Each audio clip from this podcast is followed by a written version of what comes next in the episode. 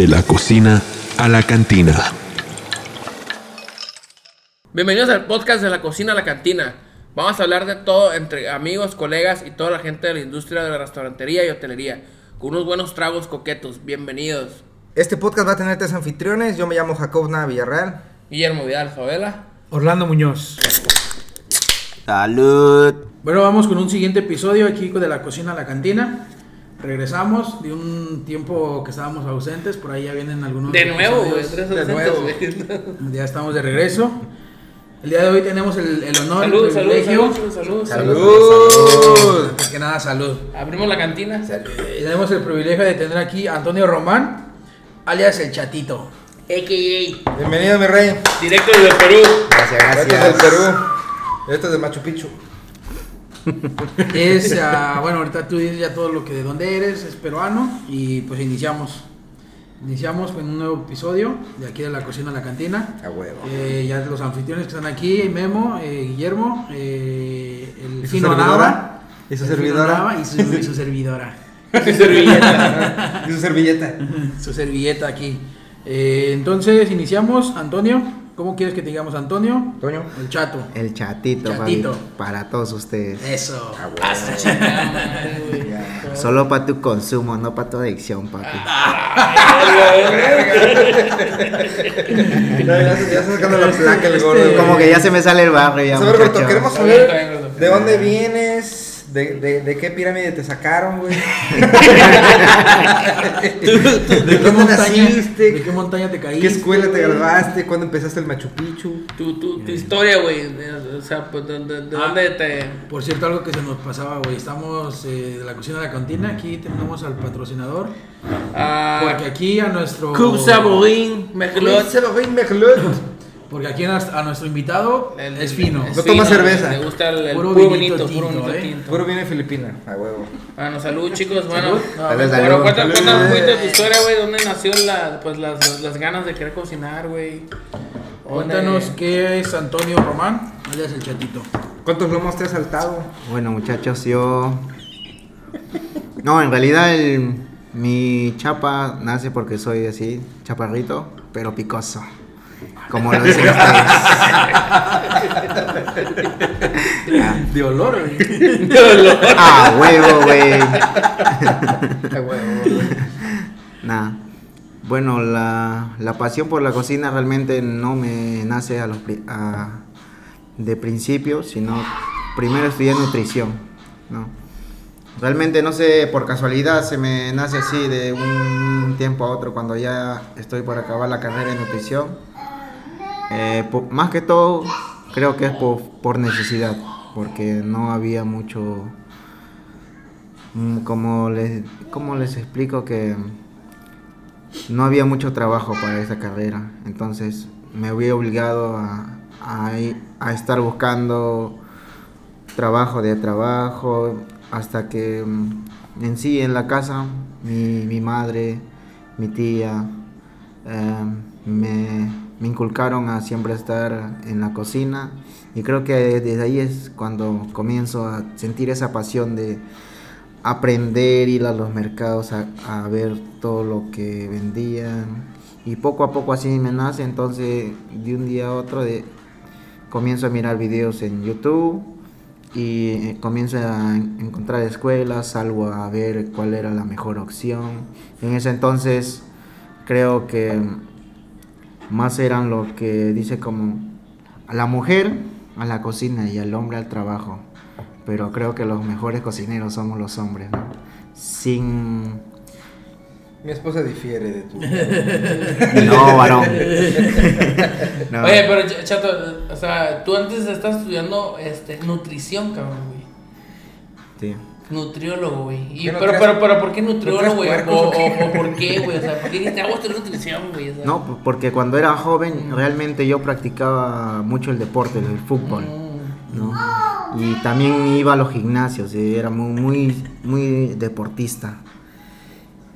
Eh, de esa parte me nace seguir una rutina de, de alimentación y de, de cuidarme, de cuidarme mucho.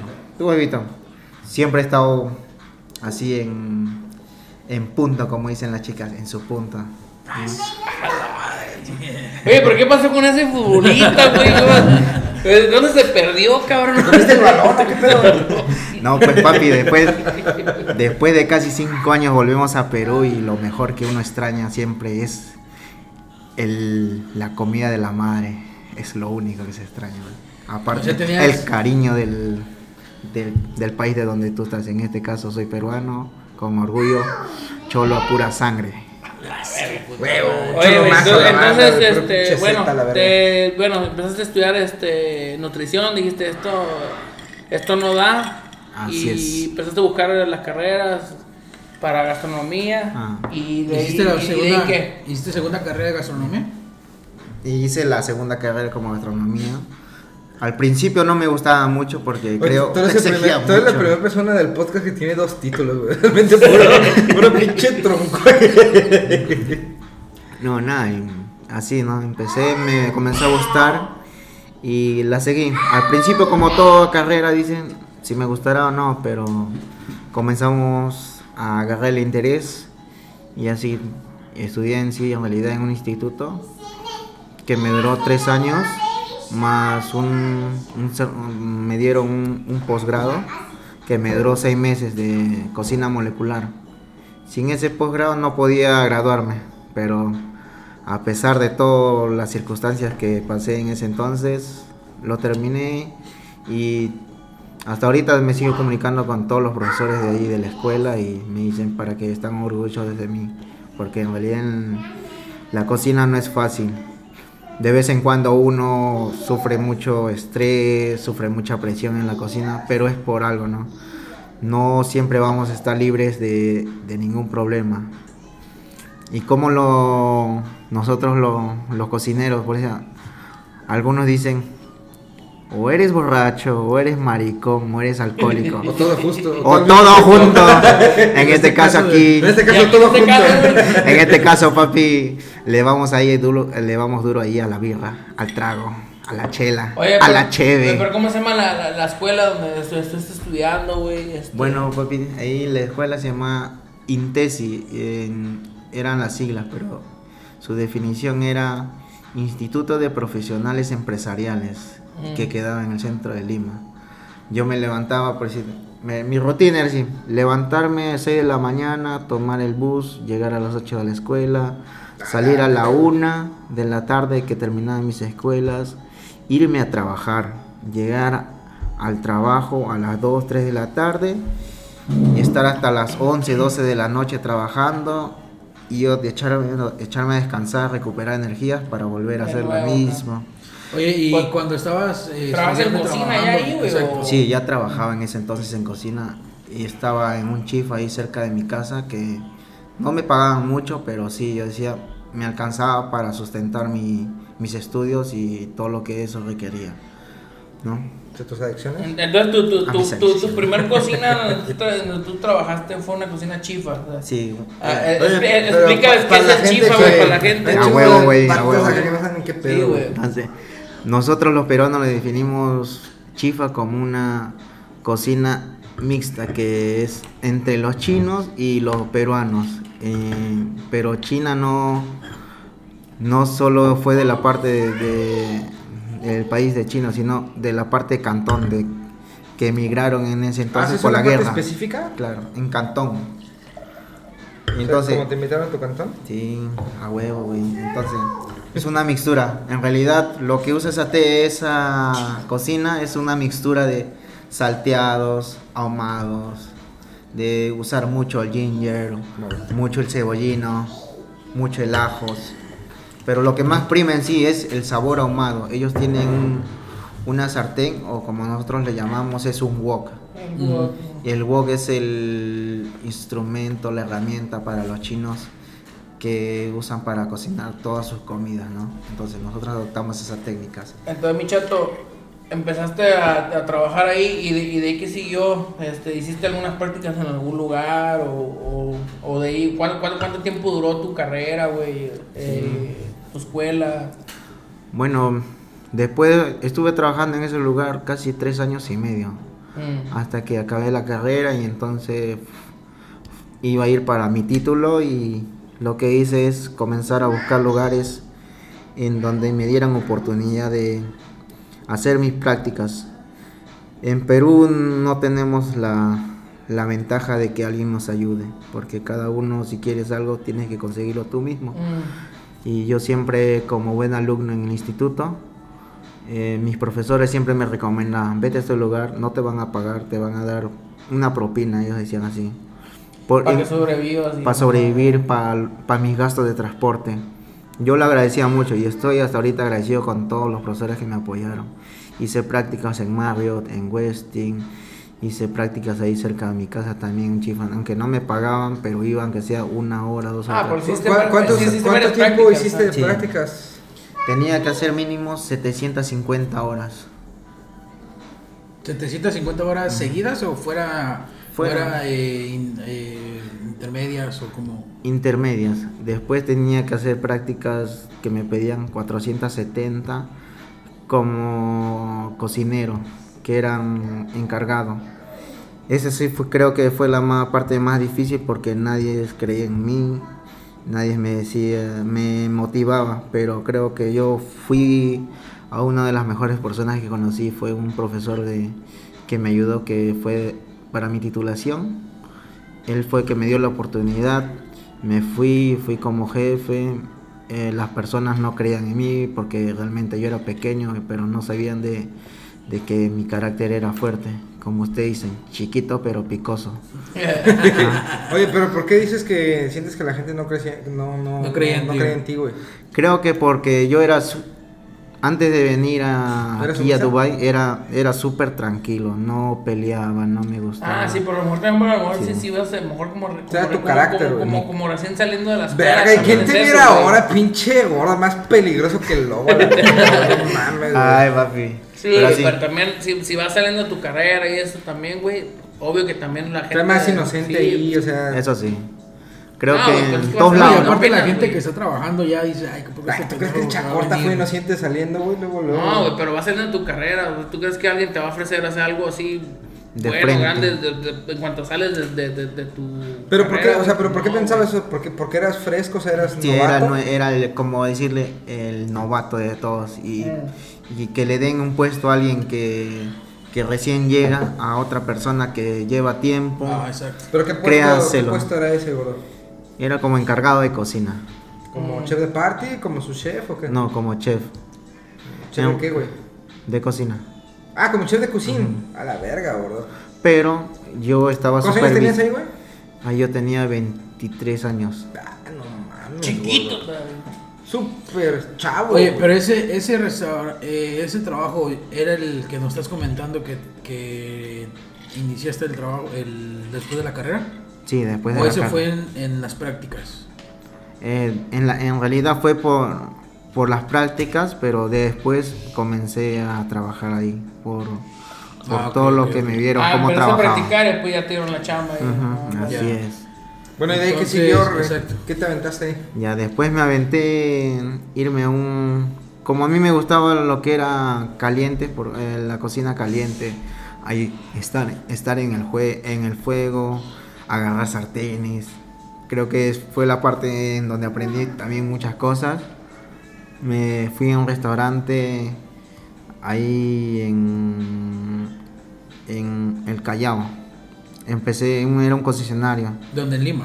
en Lima, en, en el Callao. Y nada, empecé así como cocinero, fui subiendo, le gustó cómo trabajaba y todo, toda la vaina. Y el jefe me dijo, ¿sabes qué? Te quiero sacar de cocina, quiero que estés en oficina. Estuve en oficina casi tres meses, pero creo que oficina no es para mí, porque yo amo cocinar. No te- Y eso es lo mejor, no me nacía. tanto, no. No. Pero, ¿y, y, y qué tipo de cocina hacías ahí, güey? ¿O qué tipo de...? de- ¿Estabas en el pedo chifado o ya estabas en otro onda, güey? No, yo estaba en cocina, cocina una, era una cocina mixta marina, criolla, eh, como decirle a ustedes, Oye, ¿a qué, a qué era te una en mixtura. cocina criolla en Perú? Porque cocina criolla, por ejemplo, en México, eh, es otro pedo. ¿Qué es, qué es en Perú la cocina criolla? En Perú la cocina criolla es eh, la mixtura de, de lo andino con lo de la capital, ¿no? Es una mixtura Ah, de ingredientes, criollo. O sea, pero sigue siendo dentro de Perú, o sea. Solamente nosotros llamamos criollo de, en la ciudad. Afuera viene a ser otra, como otro Memo, tipo de ¿no? cocina. La provincia. Claro. Así es. ¿no? Pero en sí, en realidad, esa es, esa es la mayor. La, la cocina criolla es lo que todas la- las madres ahí en, en la capital o en la ciudad, como, como le dicen ustedes, eh, cocinan, ¿no? Y eso es lo que yo fui a disfrutar en mis, vacaciones en mis, en mis vacaciones, en mis 44 días. Che, gordo, güey. Oye, güey, y, de- Ya, y- y de- después de ese restaurante, ¿qué, qué fue lo, lo que siguió, güey? ¿Qué? Bueno, después me metí a trabajar en una cevichería. En ese entonces digo, no encontraba chamba también, no, a veces igualito. Es un poco difícil ahí eh, seguir de carreras, pero nada nos impide conseguir trabajo. Trabajé en una cevichería, estuve trabajando igualito en calientes y después me subieron al área ceviches. Sabía ceviches, pero tenía que seguir aprendiendo. Me fui a practicar a- en ese entonces, cuando estaba trabajando en ese lugar, después de trabajar, me iba a hacer unas prácticas en dos cevicherías. Pero igualmente, me pagaban, me decían, te, a- te damos tu propina y vienes, trabajas siete horas, ocho horas. Y decía, por lo que yo quería aprender me nacía y yo decía, a huevo le voy y todo esto. Y así fue. Oye, pero es común en Perú que, que pase eso, o sea, que, que tú tengas que sacrificarte por aprender o, o fue nada más en porque... todos lados, cabrón. Yo diría que No, Sí, pero, o sea, huevo. porque en Lima seguramente el pedo está más peleado, o sea, Sí. hay un chingo de talento más en Lima que a lo mejor en, No, pues que en es partes que están más en las pues, orillas. es, que- es ¿no? que Sí. Lima es la capital, güey. Por eso digo, o sea, es- eso nada más es más, más en la capital, güey, o pasa como en todo Perú de que te tienes que sacrificar por, por aprender, güey. En- si tú me dices que pasa en todo en Perú, no, no podría explicarte. Yo no he, no he viajado a, a- afuera de Lima. Eh, siempre he estado ahí. Y creo que cada año se abren cientos de escuelas en todo el Perú. Y así como abren escuelas, hay muchachos que van a aprender y hay más competencia. No solamente en la carrera, lo que viene a ser gastronomía, sino en cada carrera diferente. ¿no? Todo tipo de. en todo tipo. Por eso creo que yo a veces agradezco mucho que me haya, me haya nacido cocinar y no estar en nutrición. Pero creo que nutrición es parte del- de la cocina, ¿no? Porque creas, sí, creas balance. Güey, güey, de hecho es bien importante esa madre, güey. Y nada, Oye, ¿y, y, y de ahí qué pedo? ¿Qué, ¿Qué hiciste después de ese rollo? de ese rollo, papi, yo me fui otra vez a hacer otra práctica en una A tratoría. la verga, no, tu pinche carrera haciendo prácticas, gordo. Eso es lo malo que... ¿Cuántos años te aventaste en total haciendo prácticas? Casi un año y medio. Oye, pero eso de las prácticas, ¿ya habías terminado la universidad o era nada más por tus hacías prácticas para aprender? No, es que para sacar el título necesitabas tener un papel con la firma de las horas de prácticas, con un Ah, sello. fuiste Eh. Ya, ya, ya, ya. Y, y que te fuiste a la tratoría, ¿qué show? Y ahí, y en la tratoría nosotros le llamamos italianos, ¿no? los italianos. Aprendí a hacer pastas frescas, eh, a, a hacer todo lo que es italiano. Y entonces ahí conocí a una señora que me llevó de viaje. ¿Estaba buena? Eh, buena, enchulada. Chula, güey. Y lo bueno que era soltera. ¿Y te, y te, y te llevó de viaje a dónde, güey? Y ahí me llevó a viajar a Italia. Ándale. Ay, igual que el Orle. Era tu que Era tu sugar. My sugar mami. No, Entonces, entonces ella fue la que te llevó a viajar a Italia. o sea, de- Sí. o sea, por la tratoría, por la tratoría saliste, güey, a viajar a Italia. Y, que, Y a ella le agradezco mucho porque ella me, me enseñaba. Ella no era italiana, artes del amor. pero tenía una hija que vivía en Italia ¿También? y. ten- ¿Tuviste con la- No, con la hija no, papi. No, güey. Eso te hacía el infierno, cabrón. A la hija Pero, se güey, respeta. Yo, yo te hubiera subido una promoción. Entonces te, te, te viniste a, a especializarte acá bueno, a Italia. a Italia? Mm. ¿Cuánto tiempo estuviste en Italia? Oye, ¿y, y ¿Qué cómo, cómo se te hizo ese cambio, güey? ¿Estuvo chido? ¿Se te hizo difícil? Esa, esa era tu primera vez que salías de Perú. Sí, esa es la primera experiencia. ¿Cómo fue tu, ¿Y cómo te sentiste, güey? cómo, ¿Cómo- exacto, cómo fue, güey? Cuéntanos cómo fue tu experiencia Como salir de. Perú, güey, a, a otro país. Como un cocinero ahí, papi, a, como un niñito entrando a una juguetería a agarrar todo lo que se movía.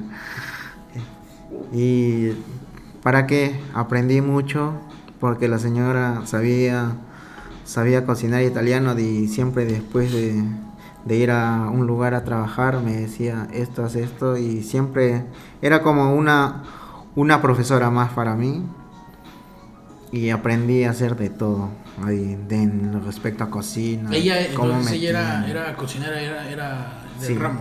Sí, era, ella también cocinera de ramo.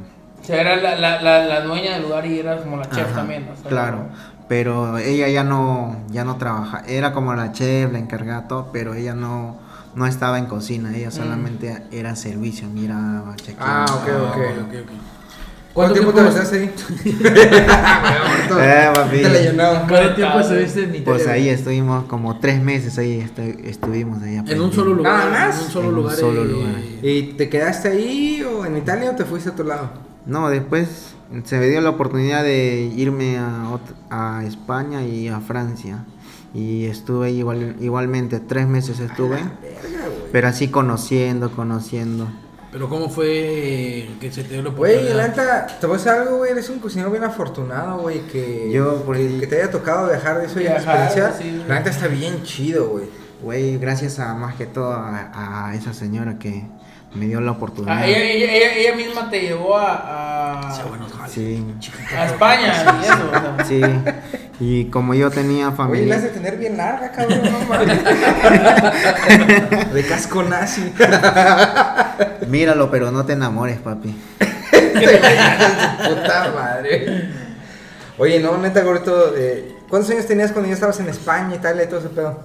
Ya tenía 24 y 6 meses. Eh, Bien 9 meses, rápido, cabrón. 24, 9 meses. dice. 24, 24 y 9 meses. Ya, Recién nacido, ¿no? Pues no ha sido, cabrón. ya rompí el cascarón ahí. Me sigues creciendo, Con el mazo. Oye, Oye, pero, pero en, en España también te fuiste a hacer que co- eh, mi- la misma cocina italiana o te fuiste a aprender otra cosa. o- No, fui a aprender un poco igual. Y como tenía familiares en los tres países, estuve visitando, me quedaba ahí. A la Y- verga. Ah, tienes familia ya también entonces, ¿no? O sea, ¿tienes familia en Italia, España y Francia, güey? Pinche chato, güey. Como le- más fresa de lo que yo esperaba. sí, no, güey. Yo Pero- solo tengo familia en Chiapas. Es como decirle, yo tengo familia aquí en Dubai y son mi familia ustedes. ¿no? Ah, verga. no, salud. Salud por eso. Salud, Salud, sí, sí, a por eso, huevo, mano. güey. Shout out, pinche gordo. Y después de, de- del Eurotrip que te aventaste, de ahí qué sé yo, güey. Para todos los que no viste la película de Eurotrip, chéquenlo en Google, está bien verga esa película. Y nada, después de estar eh, ese tiempo en los tres países, volví a Perú y comencé a aplicar todo lo que pero antes de que haya regresado. eh, en Italia, ¿qué pedo con el idioma y en Francia? Porque en. España, pues es lo mismo, o sea, aparte, o sea, fuera del acento y un par de palabras ahí. Ya, eso sí, ¿Cómo, pero cómo lo hiciste, güey? como decimos Ahora, ahora es en porque- todo, Recuerdo que dice Albre- al- Alfredo, ¿no? Que en Italia hay un chingo de, de peruanos. Sí, ¿verdad? Mira. como nosotros le decimos, son colon- colonias, semillas este estamos vato. colonizando, eh, colonizando ahí. los De Europa poco a poco, ¿no? Poco a poco. De peruanos, güey. Oye, güey, una pregunta. Estuviste en Italia, en un restaurante obviamente italiano, España, eh, Ah. aprendiendo un poco de España y en Francia. Así es, ¿Cocina igual. francesa? Sí, francesa. Pero creo que eh, la cocina francesa es súper estricta, ordenada, limpias. Los franceses son súper cerrados. Para... ¿En el buen aspecto o en el mal aspecto? En el buen aspecto de que... mm, De la competencia, de querer aprender algo más. En sí, son súper cerrados. De ahí viene la filosofía, ¿no? Del Mm. cocinero. Ah, Así es. Y, pero en sí, igualito ahí, ah, como hay en todas partes, hay cocineros malos, cocineros buenos. Y, Mm. y más que todo, Oye, sí, ¿y se aprende todo. ¿Cómo te trataban ahí en, en Francia, güey? O sea, porque siendo un. Un outsider, ¿cómo se dice? Es un inmigrante, güey. no, con tu puta madre. Pues que No, o sea, es, güey. no. O sea, si- siendo algo que no es nacional, somos güey. inmigrantes, O sea, no, o sea, no, sí, pues güey. escucha muy culero. O sea, si- siendo que, verga, ¿qué siendo que eres alguien que viene de fuera, güey, llegaste a una Alguien del exterior, güey, que viene del Eh, espacio, ¿cómo la verga viene de fuera, güey. Se me hace gordo. Eh, no viene de Japón, güey, o sea, viene de Perú, güey. ¿Cómo, cómo fue tu ¿Cómo fue el contacto? ¿Cómo te comunicabas con los pinches cocineros, güey? ¿Qué es No, en realidad tenía ahí, habían latinos en la cocina que ellos hablaban, Neta, hablaban francés y cuando yo no los entendía, ellos eran los que hablaban por mí, para expresar lo que yo el sentía en ese momento, sí. Ah, pero te traducían ingredientes, Sí, técnicas, todo. como recetas, todo el pedo. Qué afortunado, gordo. En realidad ahí, como dijiste, un chico nuevo va, sale de, de su país a otro lugar, ¿Eran peruanos o eran latinos de dónde? Había un colombiano. Gonorrea. ah. Había un colombiano y un guatemalteco. Guatemalteco, güey. Bueno, ya después de ahí ya regresaste a Perú. Sí, después ¿Y regresé. qué rollo? Regresé a Perú, estuve trabajando ahí en una cevichería, aprendiendo. Después el, bueno, la, uno de los profesores que con el, con el cual había, había aprendido ahí en la escuela, me, me llevó a trabajar en su compañía, estuvimos trabajando un buen tiempo y nada, ¿Compañía de qué? de servicios alimentarios, un, Oye, ¿por qué, un concesionario. ¿por qué decidiste regresarte a Perú si ya estabas en Europa, ya tenías ahí un par de, de No, chambas? como que ya no pensaste quedarte allá, güey, o- ¿Por qué Sí. no te gustó? ¿Se te acabó la visa? ¿Qué pedo? En realidad no teníamos, yo no tenía visa, solamente estábamos como turistas. De mano negra. Ah, te fuiste de, de, de, de, de, de ilegal, güey. De legal. Todos mexicanos de peruana, la verdad. Andamos cruzando las fronteras acá. ¿Y? Y bueno, regresamos, comenzamos a trabajar con ahí con el profe, yo le decía. Trabajamos un tiempo y ¿Quién, el después Melosio o qué? no. Y después me dijo, ¿sabes qué? Estaban buscando cocinero para una cevichería. Me fui, apliqué, agarré y, y nada, estuve encargado ahí casi un año y medio. Después de ese año y medio, ¿Encargado de qué puesto? eh, fríos, era el cevichero. ¿no? Simón. Ya, entonces yo ya, ya tenía más conocimiento de lo que es el área frío, de cómo, cómo se manejaban los mariscos, Oye, los ¿y si- pescados. ¿sientes que desde el momento que regresaste de Europa ya tenías ventaja de los cocineros que estaban en Perú? No O sea, creo. en cuanto a disciplina, técnica. Eso sí, pero como dice, de, yo sigo diciendo, cada día es un día bueno para aprender algo. Aunque sea pequeño, pero se aprende algo bueno. Tú puedes ser mi, apren- eh, mi aprendiz y yo voy a aprender algo de ti y yo soy tu jefe, tú vas a Yo aprender algo de mí. Y así será. Así es, eh, creo que esa es lo- la mejor parte, es aprender mutuamente de cada uno, al día a día. O sea, pero, o sea, te estás portando muy humilde, chatito. Yo soy después, así, papá. después de haber pasado por Europa, o sea, lo que tú dices de los franceses de que son duros, son estrictos, y regresaste a Perú y no, no viste una diferencia entre tú y la gente que, que no había salido. No, en realidad no. Yo seguía siendo la misma persona hasta que... No, pero- o sea, o sea, pero me refiero a niveles de, o Con los, sea, con los cocineros que tú exacto, como o que tú sea, estabas, pues. o sea. por ejemplo, alguien que estuviera en tu misma posición, pero que dijeras, oye, yo tengo más disciplinas, un poquito más de técnica. En realidad no me nacía el ser mejor que alguien porque creo que es- eso... Ah, como verga, o sea, no, no, o sea, de- yo, yo creo que no es que te nazca, es que simplemente No hay siento gente esa que más necesidad yo. preparada que otra. Sí, pero Y yo no, no... tiene nada de malo decir, Ajá. sí, o sea, había gente que, que está en un puesto, pero no tenían la experiencia que yo por ciertas razones. En realidad... en cosas sí eran más buenas, en cosas a lo mejor y no era tan Mm, bueno, ¿no? Eso sí. En realidad sí, creo que cada uno se gana el puesto, ¿no? De, de que en el que quiere estar. Y yo siempre he dicho, si alguien viene a tomar mi puesto será por algo, pero yo no lo voy, yo no lo voy a dejar tampoco que, que se lo lleve así de fácil. Ah. Tiene que demostrarlo Mm. también, ¿no? Y eso es lo cuando yo estaba aprendiendo, eso era lo que yo sentía cuando las otras personas, los otros chicos cocineros que ya llevaban años en un restaurante, me lo demostraban, me lo hacían sentir. Y creo que esa parte es algo duro para un chico que llega a un restaurante, quiere aprender, pero tú te cierras como persona, como cocinero y no lo ayudas, ¿no? Y a veces yo me ponía triste, pero me motivaba a seguir todos los días, a tener esa misma actitud de querer superarlos acá Oye, todos y ustedes. muy importante para, para la gente que te escucha, güey, como cocinero, ¿cómo, cómo te motivabas? Porque muchas veces eso no pasa, güey. O sea, la cocina es, es, es muy dura. Sí, eso sí. Entonces, ¿cómo le hacías tú para motivarte a ti mismo sin que nadie te diera un incentivo de... De- Pues de pues de, nada, o sea, sí, Claro. porque, porque eso, no- eso no pasa a veces, güey. O sea, hay, hay casos excepcionales que tienes algún chef muy buena onda que de verdad se preocupa por ti. Mm. Ya ves que hay gente que nada más que tienes que hacer tu, tu chamba y a la verga, ¿no? ¿Cómo le hacías tú para motivarte, güey? Yo en realidad sí, mm, en sí, mi motivo para seguir ahí todos los días en el trabajo era mi familia. Yo miraba la foto de mi familia y decía, Bien, yo estoy aquí por algo, bonito. voy, voy por algo y mm, ellos son los que me motivan todos los días.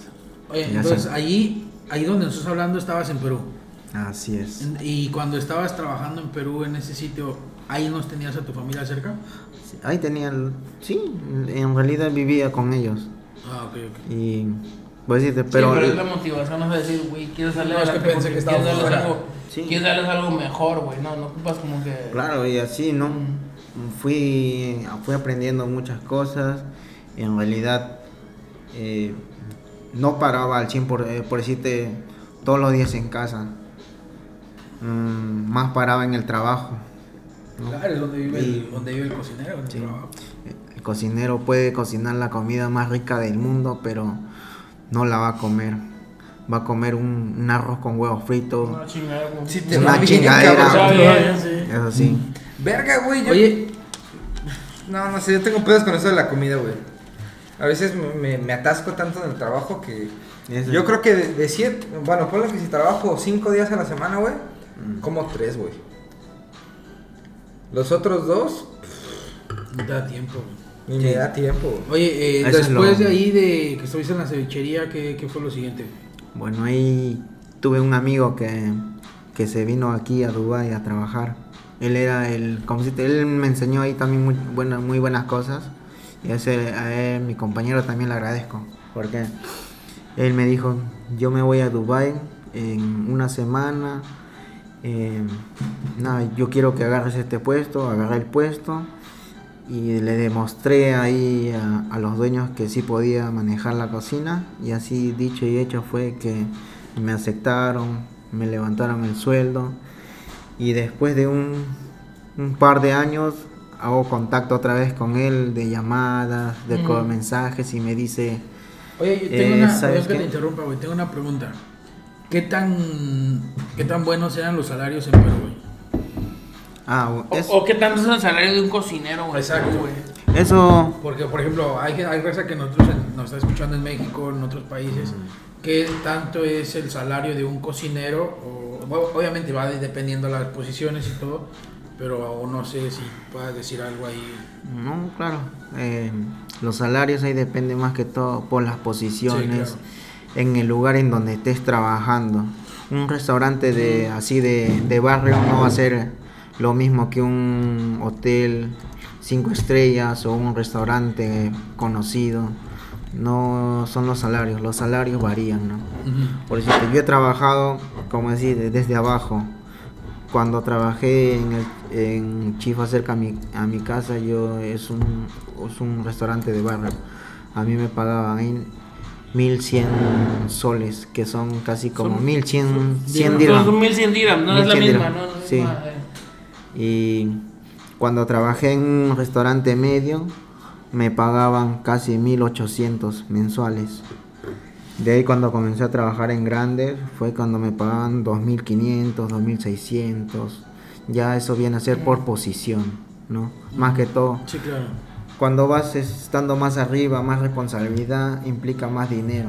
Más responsabilidad, más dinero y así, ¿no? Pero más que todo, el salario sí es súper diferente en todos lados en Perú. Nunca van a ser iguales. Oye, muchachito, ¿y, y cómo se la oportunidad de, de, de venirte acá a, a Dubai? O sea, ¿cómo, cómo, ¿cómo se dio? ¿O tu amigo este que se ve, él te dijo esas que aplica? ¿O, Sí. cómo? En realidad él, él fue el que me recomendó mucho. Él fue. Sí, él fue, me recomendó. Me dijo, ¿sabes qué? Eh, están necesitando gente. Sí. y, y te voy a enviar, te voy a pasar un correo, envíale tu currículum y todo. Como yo no tenía mi currículum a la mano, lo primero que agarré fue escribir ahí lo, lo básico y se lo mandé. En ese entonces también estaba estudiando inglés y solo acabé hasta el básico. Y nada, se me dio la oportunidad de viajar aquí, renuncié, los, mis jefes me querían aumentar el sueldo, pero le dije que no, se me había presentado una gran oportunidad y... Ahí, ahí en Perú, del tu último trabajo que tú estás- comentando, ahí estabas como ya encargado de cocina. Así es. ¿Y qué te ofrecieron para venir a Perú? Ah, Perú, Pero el encargado de perdón. cocina ya que era como sous chef, chef de cocina, chef de party. En realidad y en, en Perú no, no usamos mucha- muchos esos términos, solamente si es hotel. Si es Pero hotel, ¿qué es encargado? encargado el responsable O sea, del ¿tú eres encargado restaurante. de todo? Del responsable del, de un restaurante.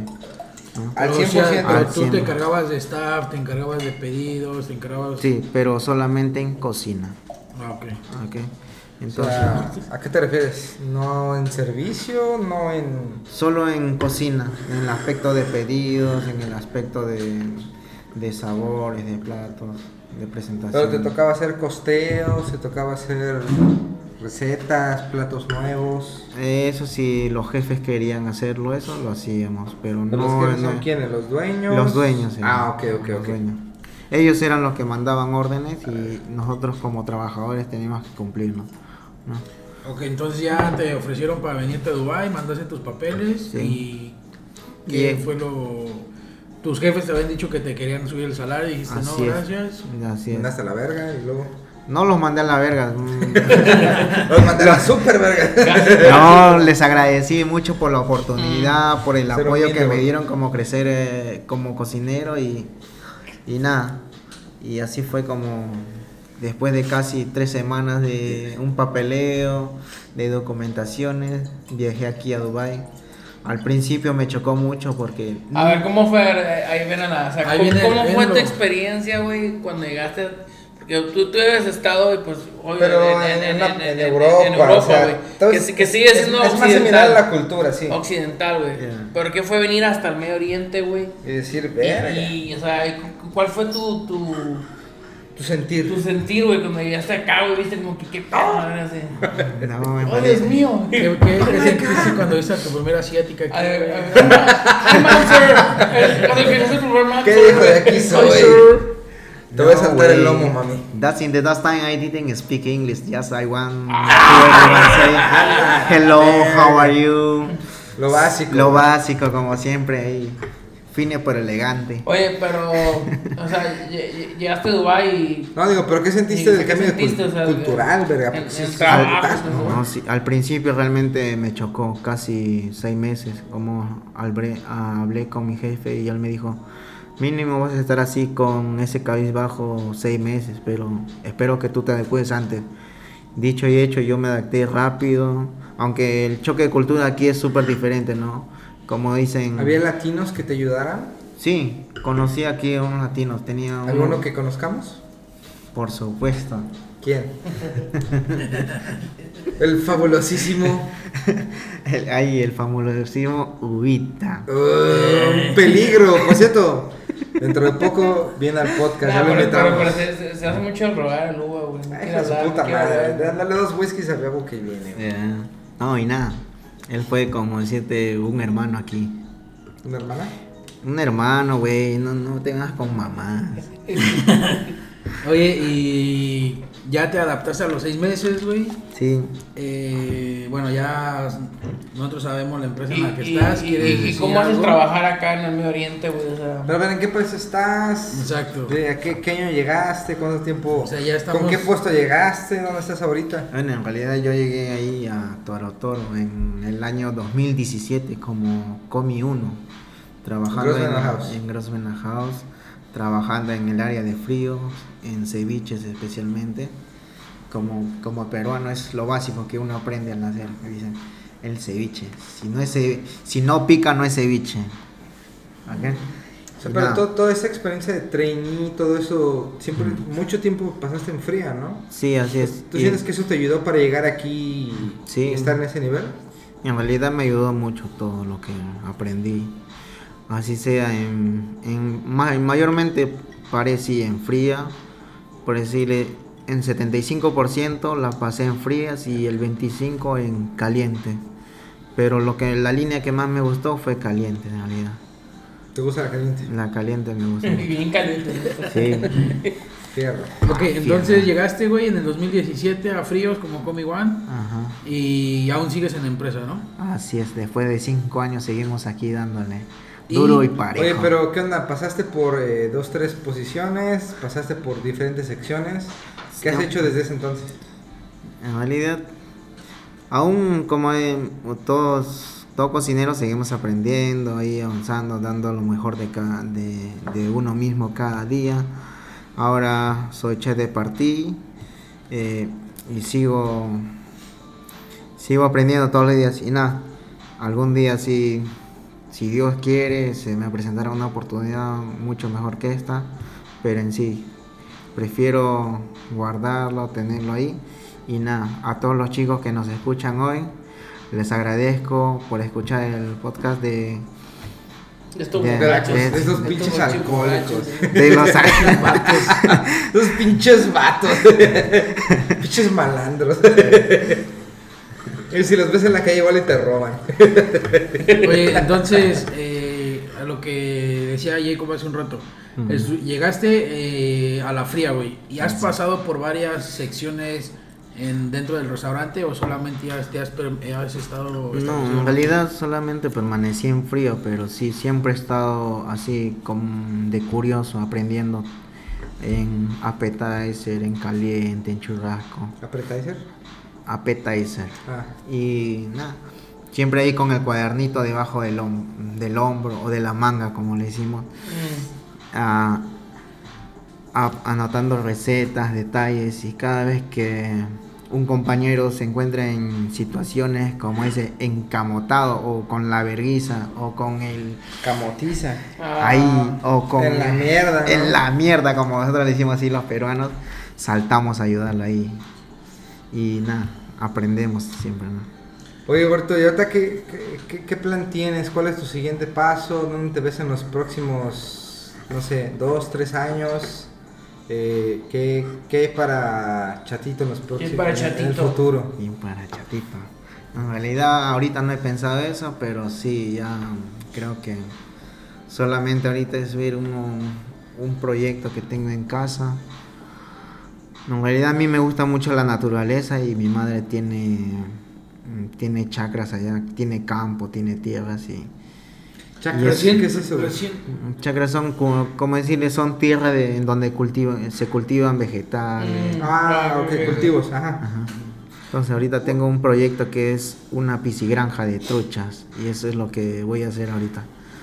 Yo siempre me enfoco mucho en lo que viene a ser de dónde me vi- de dónde vienen muchos los vegetales, cómo lo tratan, qué, qué está haciendo el agricultor para que los vegetales crezcan y todo ese tema, ¿no? Y ahorita solamente quiero hacer una piscigranja que es- espero que me piscigranja? Exacto, le iba a preguntar, güey. Una, una, una, una granja para cultivar pe- pescados. Así Ah, es. Eso es, Ajá. güey. ¿Pisci o pece? Pisci granja. Pisci granja. Pis- Porque pis, pisci viene de piscina y granja que viene de granja eh, convertida en piscina, claro. Ah, ok, ok, ok. O sea, Perdona mi ignorancia, porque no sabía. No, yo tampoco ese- no sabía. ahorita y ese es mi proyecto. Entonces, recién vienes, vienes regresando de, de vacaciones, güey. Así vienes es. regresando de Perú, Fresquito. 40, De engorda. 45 días. Oye, ¿sí? ¿y, y, y cómo te fue tus vacaciones, güey? ¿Qué fue lo que comiste? ¿Qué fue lo que extrañaste? Oye, pero es, algo, hablando que- algo muy, muy que quiero recalcar, güey, aquí que nos comentó. Después de cinco años, Sí, regresa a Perú, güey. Sí, güey. ¿Y cómo Cuéntanos, es Perú, güey? ¿Cómo es Perú en, en cuestión gastronómica? Déjate eso, porque verga no había regresado en 5 años. No, es lo que, a eso iba la pregunta, Si güey. habías tenido el chance, ¿no? Oye, es la pregunta. Estás en el Medio Oriente, te es más fácil viajar yo creo que a otros, a otros eh, países, güey. Mm. Quiero pensar que Ya estás de este lado del charco, ¿no? Que te fuiste a otros países, ¿no? Tailandia. o- Tailandia, yo creo que. Claro. Ese. Tailandia ha sido dos, tres veces que. Un lugar exótico. Salud por eso. Salud por los lugares exóticos. Eh. Bueno, y, y aparte de No, o sea, cuenta, pong cuenta que hay en Tailandia, güey. Güey, cuenta tu experiencia de cómo, cómo ha sido estar en el Medio Oriente, no ir a Perú, güey, de decidirte tú irte a otro país para conocer la cultura, la comida, las mujeres, lo que tú quieras. Y este, a qué países has, has recorrido. Respect. Y ya después eh, que regresaste a Perú después de cinco años. Oh, bueno, de- tuve la oportunidad de viajar a Tailandia. Más que todo fui a conocer la cultura y la comida. Creo que lo- la parte asiática es... es algo, es algo que se- en realidad se parece mucho a, la- a nuestra comida. Pues son igualitas, ¿no? De diferente color, mijo. Eso sí, chola, la misma chola con diferente calzón. No, güey. Oye, pero a ver, ¿a, a, a dónde has ido, güey? Sí, acá, güey. Antes de ir a, a- antes de regresar a- al Perú. No, como les comento, me tuve la oportunidad de viajar al segundo año a Tailandia. De, estuve casi ahí mm, en todo el sudeste asiático casi un mes. Eh, primero estuve en Tailandia, después salté a Laos, Vietnam, Camboya, Ah, Indonesia. verga. Solamente sí, un par de días, eran dos, tres días de, eh, de estadía, solamente para probar comida, conocer lugares específicos, en donde ya yo había hecho o planeado mi ruta de así, de gastronómica más que todo, Ey. y de carne. ¿no? De cocos. Oye, ¿tú sientes que en tu, en tu onda peruana de Chifai, de Nikkei, te amplió tu, Tu paladar, tu repertorio en cuanto a cocina? Eso sí.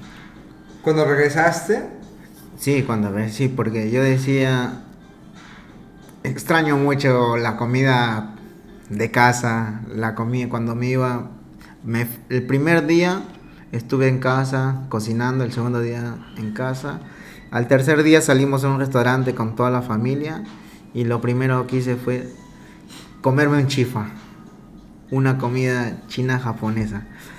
Y creo que no sentí el mismo sabor de que cuando era antes. No sé por qué, no lo no se me parecía raro realmente, ¿no? pero mejor o peor. Peor. Pero porque, o Pero- sea, Antes era creo que mucho mejor. A- ahora, ahora que ya eres más experto en tu ramo, ¿por qué sientes que fue peor? porque ¿Porque ya tú lo puedes hacer mejor o porque no en el realidad restaurante era malo a lo mejor?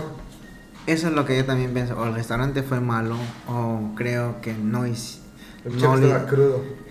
Ajá, ¿Qué, qué pedo habrá pasado, pero en realidad no era lo- el mismo sabor que yo recuerdo, había memorizado y en ese momento comencé a recordar, ¿no? Después de tiempo. Es que yo creo que también como cocinero, güey, te vas haciendo un poco más estricto, más eh, Oh. especial en tu, tu paladar, ¿sabes? Te vas afinando. Es, eh, fino nada. Afinando, Entonces, güey. eh, como el fino nada. Como el fino nada. Entonces te vas haciendo un poquito más exigente, güey. Vas haciendo más Ah, exigente Simón. tu paladar y, y ya, ya vas detectando. Pues es que, es que vas conociendo más ingredientes, Exacto. vas conociendo más, más sabores, y o sea, ya, ya, ya te pueden jugar como que más a tole con el dedo, pues. Ah, decir, eso ah, es esto es chino, güey. Y de repente ah, puedes decir, ah, ah, pura verga, esa mano, no- esa mano está en chino, güey. Bueno, y en tu Ah. opinión, ¿qué, ¿qué fue lo que falló ahí, güey? ¿Fue tu, tu modestia? que me No. gusta eso de ti, güey. ¿O, No, fue que realmente el restaurante era malo? Porque se vale decir, o sea, sin Sí. decir nombres, pues decir, fue un restaurante que era malo o- y no tiene, nada, no tiene nada malo. O sea, simplemente hay restaurantes malos de vez en cuando, ¿no? Ajá, un chingo. Y creo que sí. Creo que hubiese preferido yo cocinar en casa y que la familia disfrute más de lo que yo he aprendido.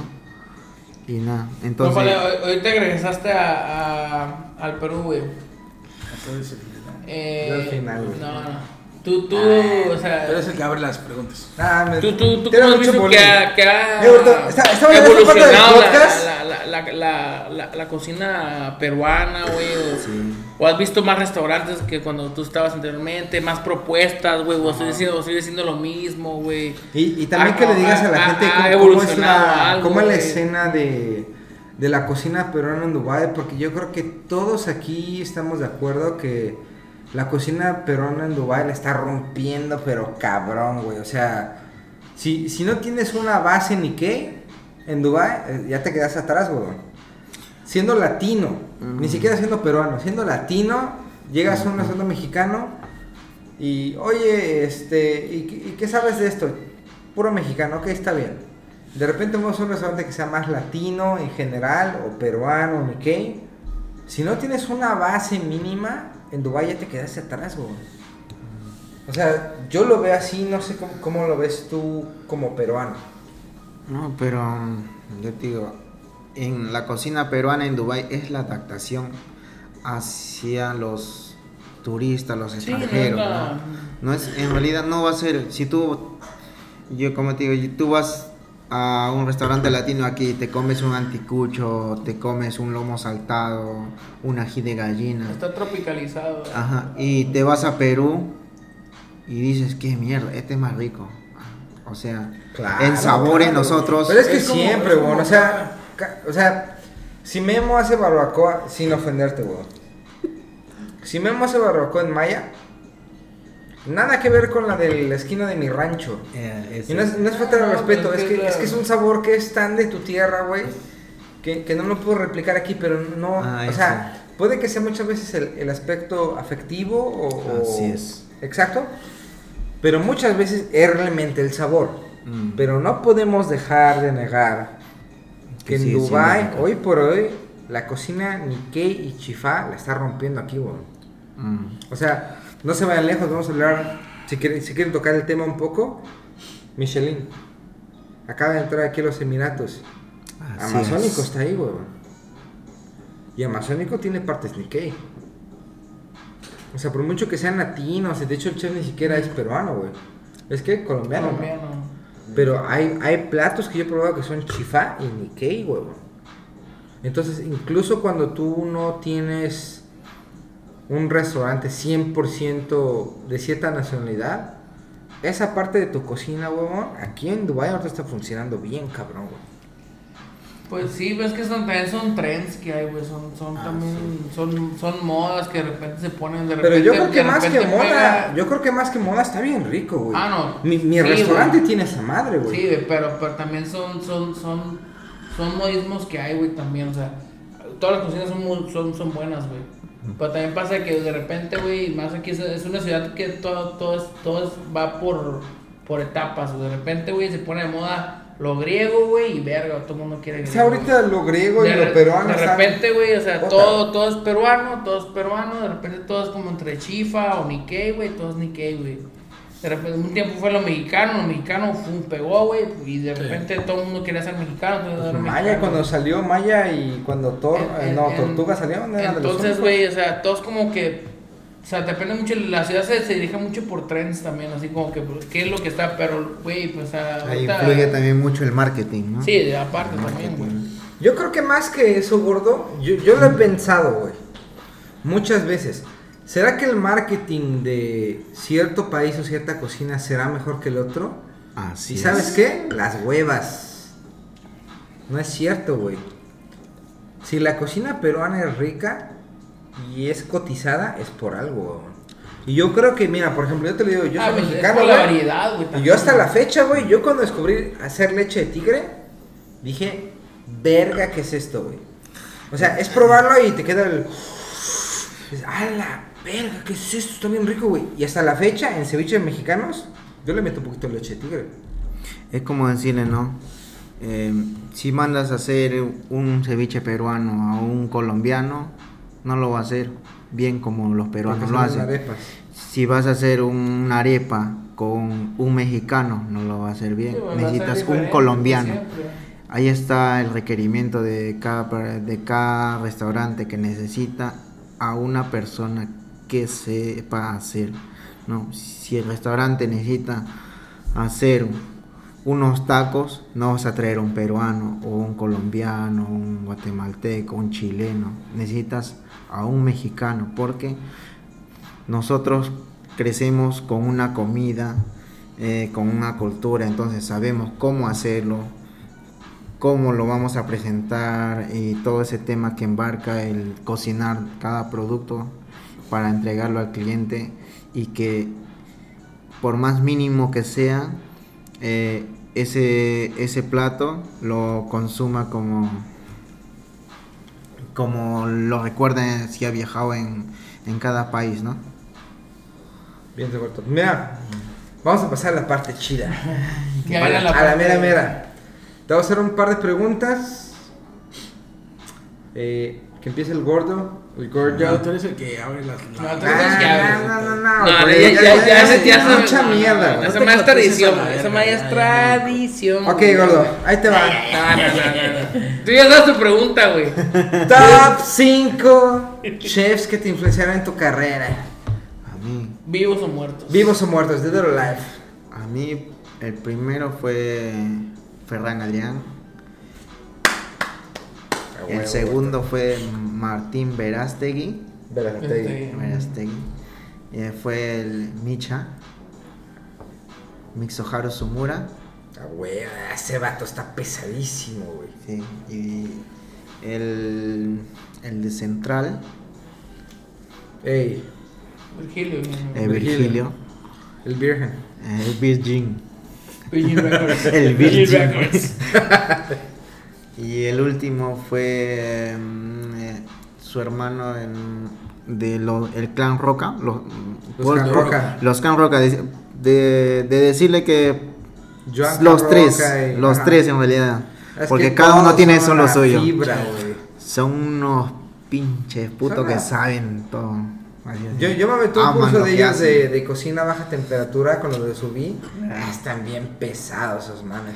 Oye, pero ¿por qué te influenciaron estos chefs? ¿Qué, qué le viste a cada uno que, que te gustó? Creo que es más que todo por la... Cada uno tiene en sí, uno investiga, es curioso, nunca se detiene, otro que a pesar de las circunstancias que pasó, eh, como es eh, Martín Verástegui, él siempre tiene una, una buena actitud para todo, ¿no? En, Virgilio, Virgilio es una persona que siempre dijo, em, yo no quiero cocinar cocina europea, sino cocina peruana. 100%. 100%. En lo que viene a ser Misha, Misha, a mí me, me encanta mucho lo que es el mar. Y siempre cuando a veces me sentía triste aquí, lo primero que hacía era irme a caminar a la playa y escuchar las olas. Creo que es algo que me relaja mucho, ¿no? Y los últimos del clan Roca es que son, son hermanos que se apoyan y es creo que esa es la unión de que de ellos lo que me motiva Sí, es- mucho Es, un negocio familiar 100%, güey. y eso Y es- cada quien se motiva. dedicó como que a, a ser A una cosa. especializado en algo, güey, y, y hacer de y hacer lo mejor de eso, güey. Así Bueno, ahí va la segunda pregunta. ¿Qué consejo le darías a un cocinero que va a una entrevista de cocina? O a un food trail, a un- una prueba de cocina. Que se vean bien vestidos. no Que lleven sus cuchillos bien afilados.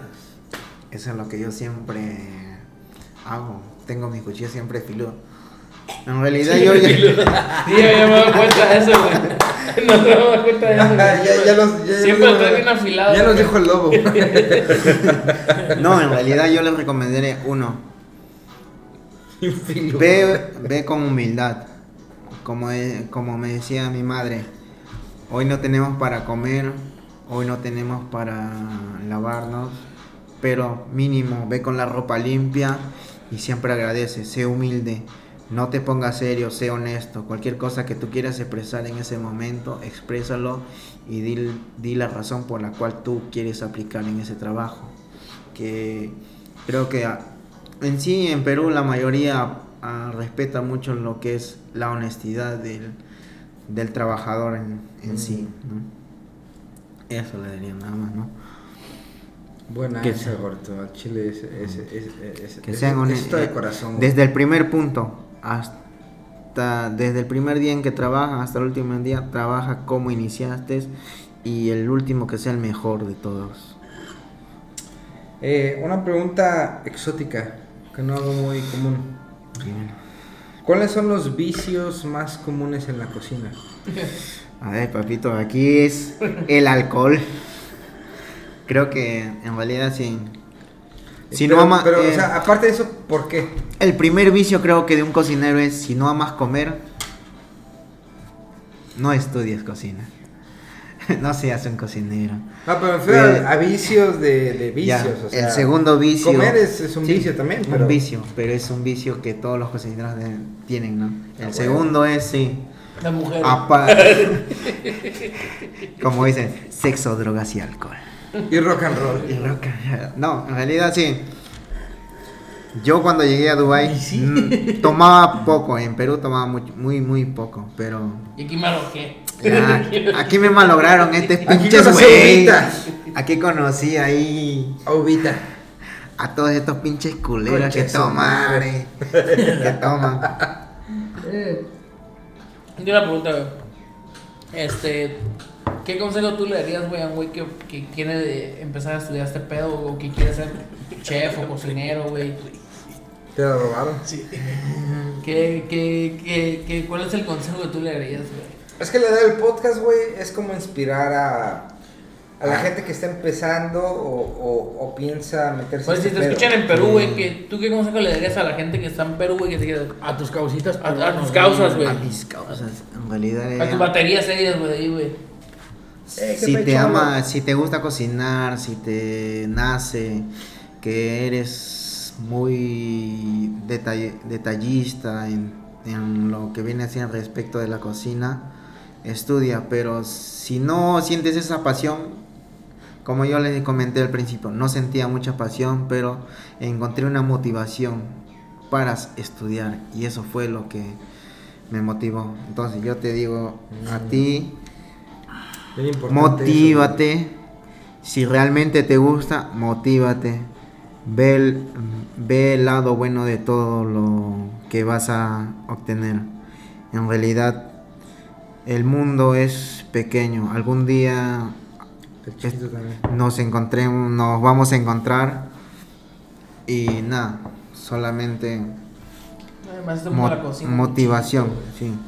Un día estás arriba, un día estarás abajo. Un Un, día estás 69, abajo, un día- sí.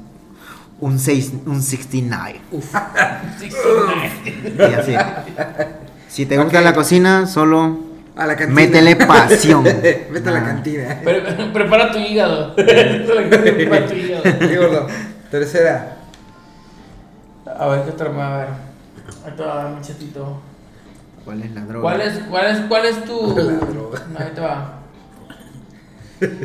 O sea, a ver, eh, a ver, una pregunta más específica ahorita que, que estamos este, hace poquito leyendo los libros. Ah, sí. ¿Tú qué libros este, recomendarías, güey, para un- güey que está iniciando, güey? O, o, o- ¿De cocina o- peruana? Sí, no, no, no cocina peruana. Cocina, Cocina en sí, güey. O sea, ¿tú, ¿tú qué libros recomendarías para leer? ¿O ahorita o para un güey que va iniciando? O sea, para...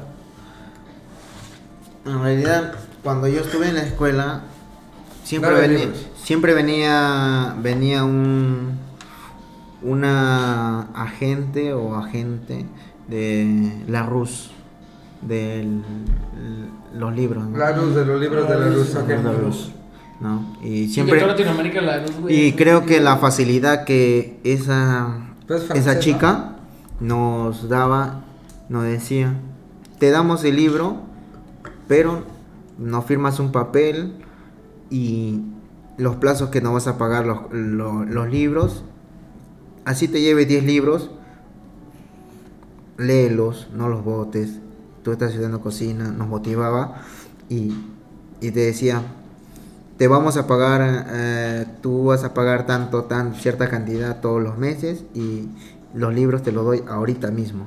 Ya, ese, sí, Y yo lo, y, y yo lo primero que hice fue comprarme libro de cortes. Aprendí de lo básico, hacer cortes, hacer ¿De lo que de carnicería? no, en, de, en lo que venía a ser técnicas. ¿No? Técnicas de cocina. Ah, ok, cocina. ok, ok, ok, ok. Yo pensé que como de carne.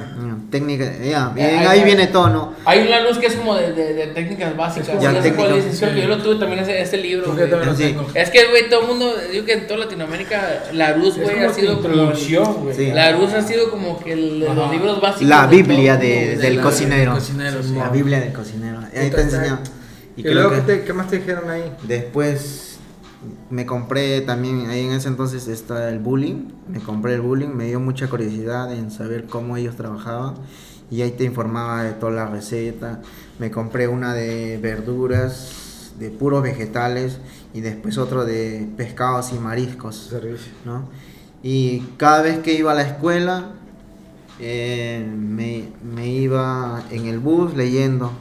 Muchas personas me miraban, me miraban de reojo y decían, ¿eres cocinero? Sí, estoy estudiando y estoy aprendiendo. "Ah, qué bien, me parece muy interesante. Nunca he visto así a un chico que, que siempre esté leyendo, leyendo. Y creo que la parte más importante cuando estudias una carrera es leer, informarte, estar siempre al pendiente de las cosas que pasan en lo que es el mundo de la cocina para nosotros, ¿no? Y eso fue, eh, primero, cortes básicos, técnicas básicas. En realidad no te voy a recomendar un libro específico, pero sí te digo, aprende de lo básico, ve poco a poco y vas a ver que vas a encontrar el ritmo de tu motivación también en los libros que vas leyendo todos los días. Porque consejo, un cocinero se forma no solo cocinando, En sino práctica, ¿no? aprendiendo y en la práctica, Simón. leyendo. Mi Orly, vas tú, mi rey. A ver, chatito. Dímelo, échamelo. Tres, tres cosas o dos cosas las que, las que tú tengas que te gustan de la cocina y tres cosas que no te gustan de la cocina. No, tres cosas que me gustan. Uno es que amo cocinar. Dos que, si- eh, dos, que siempre algo, hay algo nuevo que aprender. Y tres, que conoces a muchas personas. Así no compartan la misma idea que tú, pero siempre van a ser tus amigos. Las cosas que no me gustan en la cocina, uno, es que en momentos muy difíciles se conocen a los amigos. Porque no, no siempre todos van a ser tus amigos. Si estás así en una putiza y alguien te pide ayuda, lo ayudas, pero cuando tú estás así en la verga, no vienen a ayudarte. Eh, la segunda es que no todos se merecen el puesto en los que están. ¿no?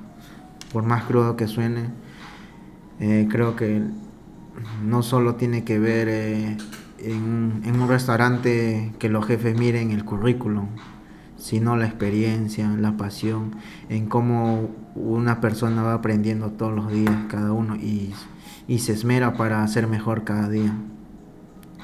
Y la tercera es que no, no siempre todos tengamos la misma opinión y que nos tiren de lado, como decirte que tu opinión no vale si me dices algo como decir tómalo bien o tómalo mal.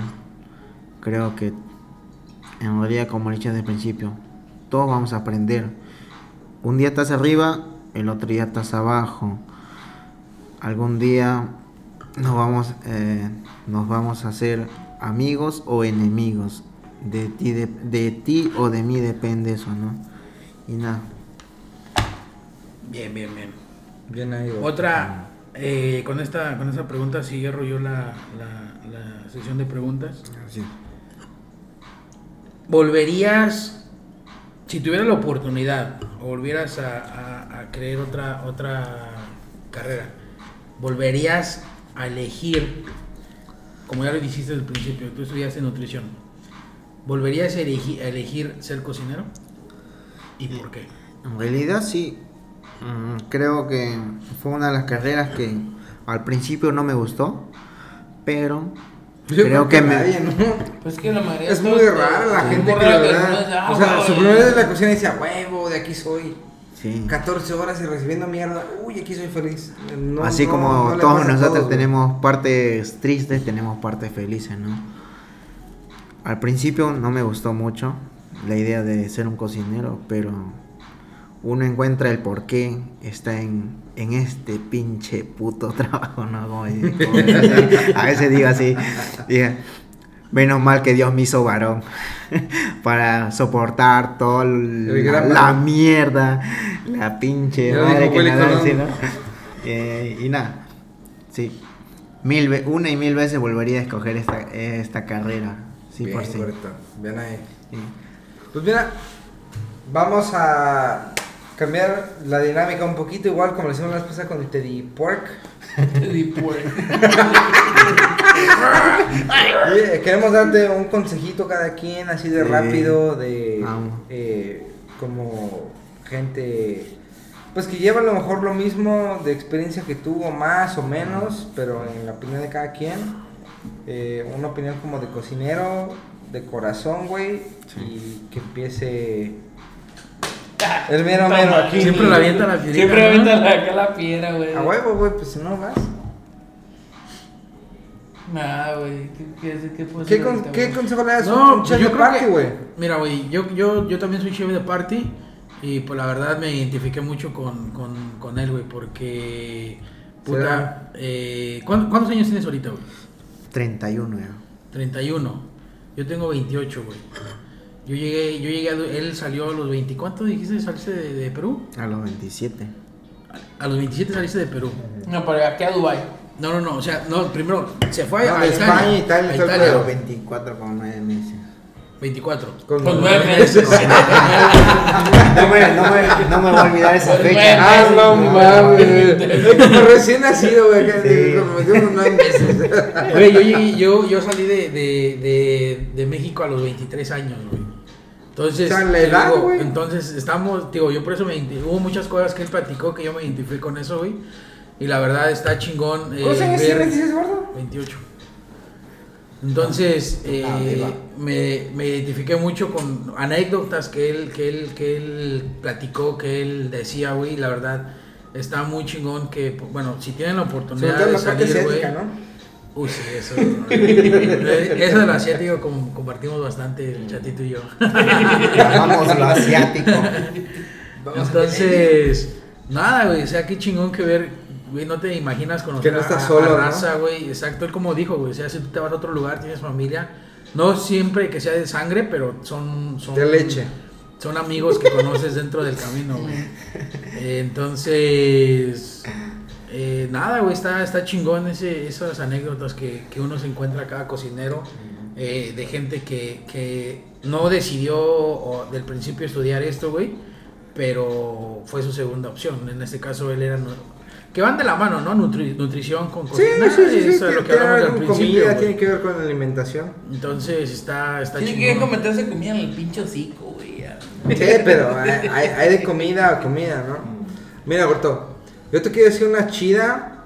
Eh, Y me gustó mucho que dice que habló mucho de la humildad, güey. Eso tienen que tenerlo ah, chile te Eso tienen que tenerlo Mira, bien güey, en- en el claro, chilito, güey, la güey, verdad, Yo te lo sí. digo como, como ser humano, güey. Eres, yo creo que hasta la fecha, la persona más humilde que hemos tenido en el podcast, güey. Y no es por hacer mierda a los demás, es. Es Pero que no te la ganaste, güey. güey. Pero te la ganaste, güey. Porque pudiendo eh, farolear, ¿cómo se farolear, güey? Pues sí, o sea, expresarte de más en lo que eres o no eres, güey. Siempre te manteniste a raya en, en lo que tú consideras, pues tu opinión, ¿no? Pero sin ser, pues mamón. Claro. Y te quiero dar un consejito eh, que nadie me dio cuando fui chef de party. Cuando fui chef de party, güey, yo sentía que me comía el mundo a pedazos, güey. Porque para mí, no sé, no sé memo, güey. Cuando te conviertes de sous chef a chef de cocina, güey, tus habilidades, al menos en hotelería, voy a dejar de lado los, los restaurantes independientes. En hotelería te vuelves más una secretaria, güey, que, que un chef. O sea, te, te- pasas más en meetings, oficina, horarios, eh, roster, ordering, meetings, pendejada y media, güey. Que no tiene nada que ver con... Bueno, sí tiene que ver, pero... Es que sí tiene, es que es parte O sea, de es, es parte de, pero en la hotelería. No, no en cocina como restaurante independiente. Es como decirte, parte Entonces, logística, Güey, no parte yo, creo operativa. que, yo creo que Claro, de ahí parte todo, ¿sabes? De ahí de los meetings parte todo lo que es eh, también el, el- tus, por Es ejemplo. que, es que, es que, es que el, el- el- Es que el rollo acá Yo en siento, yo siento que, que- es que- hay veces que ya te castra los huevos estar en tanto meeting, en tanto briefing de Sí, hacer pero- esto, de estar lo otro, de estar O sea, yo, yo te lo digo en, en la parte, mi parte, no sé la opinión de los demás. Cuando tú veías como de chef de parte o cocinero, tu chef de cocina, y dices, verga, ¿qué verga está haciendo este güey? Sí. Nunca está en la puta cocina, Estabas enfocado nunca me dice qué hacer. Es lo que, es lo que una vez. Y, y hasta al chile, te lo digo de cuates, hasta que llegas a este puesto, dices, verga, ya entendí qué pedo porque ese güey no estaba. Mm. Te digo, porque yo en mis días de chef de party yo decía, verga, este güey vale pa' pura verga. Y no, güey. Simplemente mi entendimiento en ese entonces no, No te no daba, me no daba te para daba. saber qué verga hacía ese güey. ahí tengo, un- tengo un algo que se me acuerda. se- yo trabajé con Memo, güey. Y algo que, me, que siempre se me va, me va a quedar en la mente que decía que. Uf. Ese eres tú, güey. Ese- ese eres tú, güey, Ese eres tú. güey. ¿Cuánto? Sí me emociona. Uf. ¿Qué? ¿Qué? 23. Uf. No, güey. Eh, de que decía que siempre lo veía, por ejemplo, andaba corriendo para los meetings y toda esa mamada. Decía, güey, no saben, no saben lo, lo que deseo volver a ser cocinero, güey. Porque ¿qué Sí, pasa a ser un güey. cocinero? O sea, tu único, tu único pendiente, o tu único, eh, te tienes que estar enfocado es en tu línea. Es tu línea, güey. es sacar tu línea, güey. eso es lo único Es que tienes tu fácil, güey. responsabilidad, güey. Cagado Estar de en tu línea, güey. Sí. Solamente sacar los platillos que te tocan en tu línea. En tu ya, línea, güey. todo, güey. Y ya. Y eso, eso lo, va a tener, voy a tener muy, muy presente en Memo, güey, porque eh, eso era lo que una vez lo dijo él, andaba medio estresado y todo el pedo, y cuando, ¿Cómo no? cuando decían, cuando decían en la, en la cocina, güey, que cuando se pone su gorra así, Sí, güey, que ni le hables. Cuando se pone su gorra así enfrente, que Bueno, ni le pues hables, güey. parte de ahí va el consejo que yo te quiero dar, güey. Gracias a Dios y gracias a sacrificio, chingas y mil cosas que ya conté en un podcast que no he subido, por cierto. Eh, los cocineros Uno, van a ser dos, güey. están... eh, lo quiero cortar a uno, pero si no puedo va a ser en dos partes. Los cocineros, güey, en el mundo real están entrenados, en hotelería me refiero, güey, porque soy más hotelero que independiente. Que trabajé en los dos, pero eso no importa. Están más entrenados a estar siempre en el back of the house, o sea, eh, eh, en el range, en el walk, en la putiza, pero nunca te entrenan, huevón, para estar hablando con un manager, para hacer costeos, para hacer horarios, para hablar con un gerente general, el director de alimentos y bebidas. Deja Entonces- tú, es que hay muchas cosas también, muchas cosas que no te... No, Una- no una- te tocan, una- güey. unas cosas que, que, que, de hecho, que hoy que tuve una plática con una persona, pues, nada que ver con este pedo, pero, pero sí que eso no, güey, cuando ya estás en un puesto, güey, en, en el que, güey, literal, güey, o sea, mucha gente depende, güey, de ti, De güey, ti, o sea, Simón, literal, güey, güey, Simón. eh, es como, güey, eh, güey, eh, uno, uno tiene que saber, güey, hasta literal, güey, o sea, qué hace cada persona, güey, o sea, cagaste. en, en- en cada, en su fin de, o sea, tú, tú, tú sabes, güey, qué es lo que hace cada, cada uno de tus cocineros, güey, tú sabes qué vicios tiene o qué chingaderas hace, güey, o qué, o sea, se, se vuelven tanto, güey, o sea, güey, te tienes que, te tienes que hacer como que casi, güey, el, el papá, la mamá, güey. O el de-. No, y- y, y saber y no va a ser uno, güey. Van a Y ser no, o sea, 15 son, son un cocineros. chingo de cabrones, güey. Y tú, y tú- tú tienes que saber, güey, de qué pata coge un cabrón, güey. Ah, de qué, claro, o sea, te, te vuelves la mamá de los pollitos. sí, güey. Pero, pero eso es- son cosas que no te lo dicen, güey, En la en carrera. la carrera, güey. O sea, Que al yo- yo final creo a- al que- chile te te como que. Pero yo creo que eso, Memo, te sale como por, por el hecho de ser humano, güey.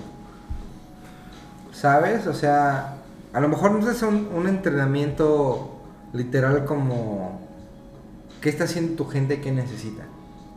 Yo lo que me refiero, güey, es que cuando yo era chef de party, yo sentía que yo me comía el mundo a pedazos, güey.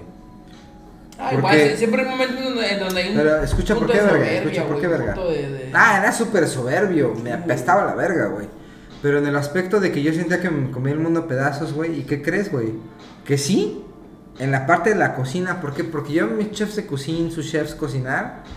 Y decía, verga, este güey es súper lento. No, no da. ¿Pero por qué? Porque el vato a lo mejor llevaba un año en oficina. Cosa que no era mi experiencia. Entonces, si yo le puedo dar un consejo a un chef de party hoy por hoy en Dubai, es que aprendan oficina. Y que aprendan a tener presencia en, en frente de la gente que usualmente no tienes enfrente. Y a eso me refiero a gerencias y me refiero a los huéspedes. ¿Por qué? Porque tú como cocinero puedes ser la chingonería del mundo, güey. O sea, tú pones un chef de cocina, un sous chef ejecutivo a hacerte un ceviche y te pelan la verga, güey. O sea, chatito siendo chef de partí, hace el mejor ceviche, mejor que el chef ejecutivo, mejor que el chef de cocina, el sous chef. Puta, el, el gerente general. Pero tú no sabes hablar con la gente, güey. Y a la gente me refiero huéspedes, managers. Yo te doy como consejo a lo que a mí me faltó en esa época es vete con tu jefe y dile, cabrón, enséñame a mandar correos, enséñame a hacer costeos, enséñame a hacer parte de la oficina, ¿por qué? Porque en algún momento de tu vida, chatito, y te lo digo de cuates y de amigos, por muy bueno que tú seas en la cocina, si no te sabes relacionar con gente, Esa es tu relación, güey. No, te, no vas a- eso te va a limitar en algún momento. Si tú no sabes hacer costeos, te va a limitar. Si tú no sabes hacer un mini engineering, ¿cómo se, cómo se dice eso, verga? La, la ingeniería de un menú, o sea, meto tres sopas o 20 sopas o tres ceviches o dos ceviches. Si no sabes cómo hacer menús, en algún momento eso te va a limitar. Y aunque suene feo, güey, te lo digo por experiencia propia, güey, así como te ven, así como te tratan. Entonces, tú cuando vas a una entrevista de trabajo, te tienes que portar a, a cierto nivel, al nivel que estás aplicando. Y muchos cocineros eso no lo entienden y no lo ven. O sea, ellos piensan que por el hecho de cocinar rico, ya, chingué a mi madre, ahí estoy. Y la neta no es cierto, güey. Yo conozco muchos cocineros tan talentosos, güey, como tú, como Orly, como yo, como yo, que simplemente no pueden crecer por el hecho de que no saben qué pedo con las políticas de la restaurantería Mm. y la hotelería, güey. Entonces yo te recomiendo de cuate que si puedes hablar con quien sea tu chef de cocina, su chef, oye, quiero que me enseñes a hacer pedidos, hacer horarios, cómo hablas con la gente, esto, lo otro, que te envuelvas lo más que tú puedas, porque eso es lo que te va a dar el siguiente puesto. No es cuántos años te quedes en un puesto, güey. es que, que le tienes que echar ese pinche extra. El foie dirían en México, ¿no? Guau. Si no le das el foie, al chile no. Y aunque, aunque igual, güey, porque yo también, por ejemplo, donde estoy trabajando, también hago pedidos y todo ese pedo, me también hago... Pero de culos nomás, gordo. Entonces, eh, es, es un extra, güey, que, que la verdad, que la verdad te, te ayuda, aunque volvemos a lo mismo. Como tú dices, como, como lo acaba de decir Jacob hace un momento, güey, eh, que tu chef de cocina o tu chef eh, no está haciendo las cosas, güey, y dices tu puta madre, tengo que hacer esto y- y Es una bendición. Exacto. Entonces, hacerte, ya meterte, hacerte un poquito que tú estés haciendo de, de- de extra de tu trabajo, güey, ya te da como que una satisfacción. Y lo que te está hablando él, que te va a ayudar para hacer tu próximo, Aprender a tu administrar restaurante. próximo, tu próximo puesto. Yo, yo, yo te recomiendo que, que te, que, te, que te acerques a tu chef, a tu chef de cocina. Y antes que tú pidas una promoción, les digas, oye, ¿qué me hace falta para llegar a ese puesto? Porque para mí el puesto de chef de parte a sous chef, chef eh, junior sous chef, sí fue muy difícil. Porque en mi mentalidad yo pensé que estaba listo y ¿sabes qué? Cuando me la dieron, ni madre es que estaba listo, güey. Estaba pendejísimo sobreviví por porque le eché ganas, pero como consejo a los chefs de parties que quieren crecer, hablen con su sous chef, hablen con su chef de cocina, díganle chef que me hace falta, aplíquense y eso es todo. Bueno, qué bueno, este podcast estuvo muy chingón. La verdad me, me, me- me gustó mucho aquí teniendo al, al invitado especial, al chatito, Antonio. Estuvo muy que es, motivacional. que es todo un caso aquí en, en Dubai y pues nada, gracias por estar aquí. Na- Nada más para que nada más para que sepan, al lobo le da miedo a este vato. Así de peligroso sí. es. Luego es uno que ya estuvo aquí en, el podcast, entonces ahí vayan a escucharlo. Nada, gordito, este, Chato, tus redes sociales, ¿dónde te pueden encontrar? ¿Cómo te pueden encontrar? Instagram, Soltero, Facebook. casado, viudo, divorciado. OnlyFans. Soltero. OnlyFans, sí. Only fat, only. Tu Instagram. Ya, mi Instagram es Antonio M.Román y mi Facebook igualmente es Antonio.román. Ah, Facilito, papá. Facilito, así. Pura Ahí me, mayoría. ahí me encuentran ahí con el tigre ahí. Oigan, síganlo. Al chile chatito es un cocinero hecho y derecho. y- Cocinerazo, cabrón. Cabrón, a huevo. Y, y el más humilde, cabrón. Al chile, chatito, mis respetos para ti, cabrón. Güey, cada, cada, cada personaje que está en el podcast, eh, es, la verdad está, está Tiene cada esto, pinche güey. historia, güey. Cada, ¿Eh? cada cocinero Y los es- que faltan, güey. Sí, Y los que faltan, sí, güey. sí, güey. Es que, o sea, cuando tú escuchas, güey, es muy diferente. O sea, como la historia que- de cada quien, ¿no? Ahí te va, cuando, cuando, o sea, tú los conoces como que, o sea, afuera. Por fuera. Pero ya cuando ya te platican su historia, te quedas a la verga, güey. Sabes. Oigan, pues vamos a cerrar el podcast, pero queda abierta la cantina. Por agua, la de agua, mi niño. Salud, salud. Todos los sábados después del brunch, Hector. Una en punto, todos invitados. Con la Big Mama. Échate para- Salud, Cecito. échate para- Saludos, banda, cuídense. Cuídense.